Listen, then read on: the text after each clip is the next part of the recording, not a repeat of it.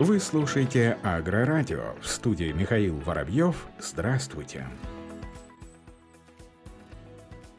Госдума принимает законопроект о создании реестра сельхозземель. Сведения о землях сельхозназначения предлагают объединить в едином госреестре. Соответствующие законопроекты Госдума приняла во втором чтении 21 декабря. Об этом сообщает парламентская газета. Как сообщил замминистра сельского хозяйства Иван Лебедев, проект направлен на своевременное выявление изменений в состоянии земель сельхозназначения и информационное обеспечение государственного земельного надзора.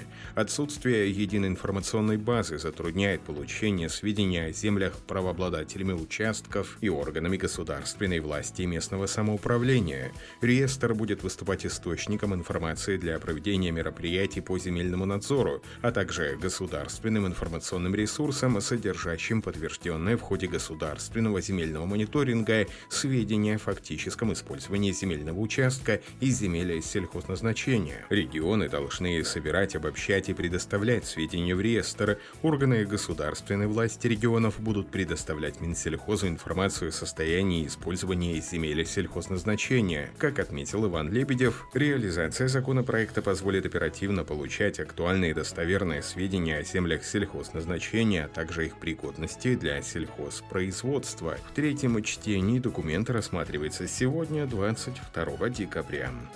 В Госреестре появятся новые сорта сельхозкультур. Состоялось очередное заседание экспертной комиссии по внесению сортов масличных, технических, предельных, эфиромасличных и лекарственных культур в Госреестр селекционных достижений. Об этом сообщает пресс-служба Россельхозцентра. На первичное включение в Госреестр селекционных достижений, допущенных к использованию, было заявлено 192 сорта, в том числе 60 сортов и 43 родительских компонента подсолнечника, соняшника, 14 сортов сахарной свеклы, 37 сортов сои, 11 рапса, 6 льна. В ходе заседания также были рассмотрены такие вопросы для голосования, как перечень сортов подсолнечника и сои для расширения региона допуска к использованию, отклонение заявок на допуск к использованию 244 сорта. Решения эксперта фиксировались в бюллетенях для голосования. По окончанию подсчета голосов специалистами госсорткомиссии будет будет принято решение о включении в Госреестр селекционных достижений Российской Федерации сортов, рассмотренных на заседании. Информационная система Россельхознадзора «Аргус» будет дополнена новым компонентом для сбора информации о партиях пестицидов агрохимикатов, ввозимых на территорию России. Об этом информирует пресс-служба ведомства. Плановое обновление компонента «Аргус» состоится сегодня в 18 часов по московскому времени.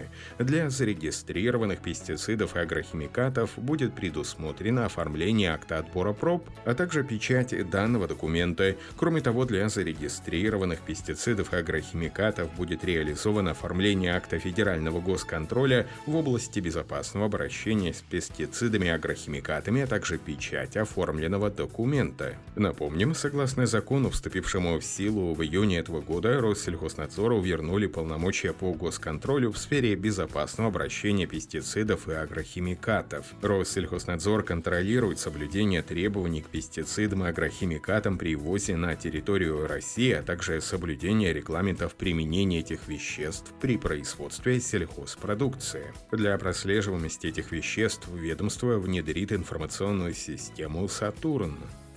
Соответствие принципам ESG может стать конкурентным преимуществом для российских экспортеров сельхозпродукции. Это отметила зампредседателя правления Россельхозбанка Анна Кузнецова в рамках выступления на Конгрессе «Инновационная практика наука плюс бизнес», передает пресс-служба РСХБ.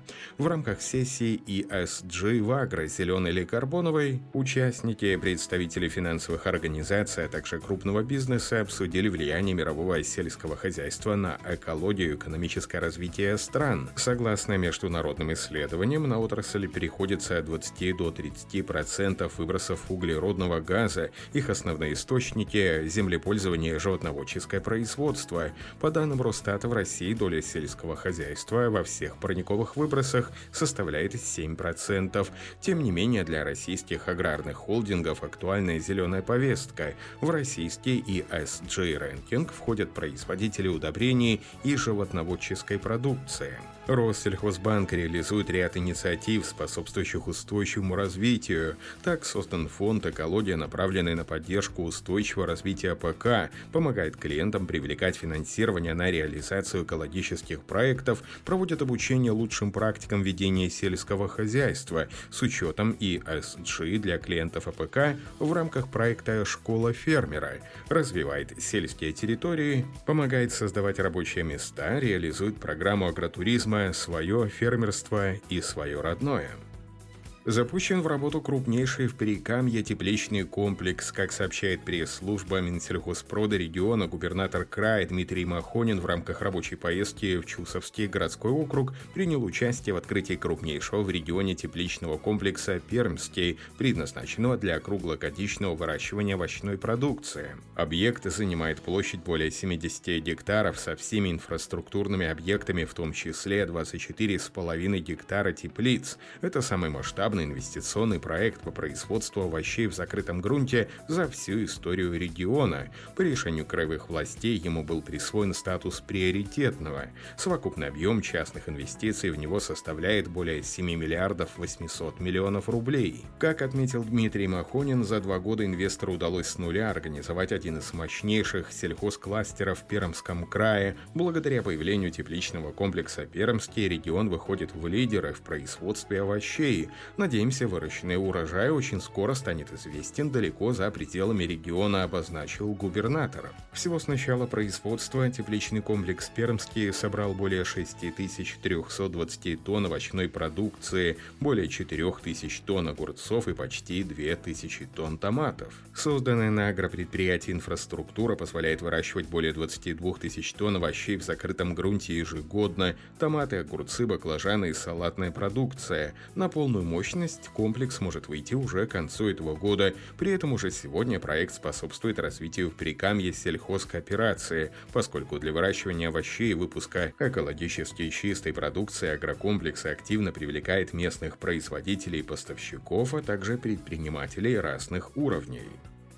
В Великобритании наблюдается дефицит удобрений. Высокие цены на удобрения вынуждают британских импортеров приостановить закупки, что угрожает нехваткой их поставок следующей весной. Кроме того, резкий рост цен на газ продолжает нарушать работу АПК Великобритании. По данным Конфедерации сельхозпредприятий, импортеры опасаются, что могут понести убытки, если фермеры воздержатся от покупок удобрений или если цены внезапно упадут. Это усугубляет логистические проблемы проблемы и более высокие транспортные расходы, от которых страдает АПК-сектор. В следующем году регион может столкнуться с дефицитом удобрений, равным примерно 9 миллионам тонн. Обычно аграрный сектор Великобритании нуждается в 18 миллионах тонн минеральных удобрений. Также поставки сократились после того, как Россия ввела квоты на экспорт мин удобрений для защиты своего внутреннего рынка. Помимо этого, аналитики предупреждают, что более высокие цены на удобрения могут привести к падению спроса на них, поскольку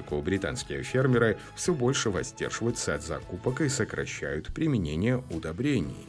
На этом все. Оставайтесь с нами на глав агронома.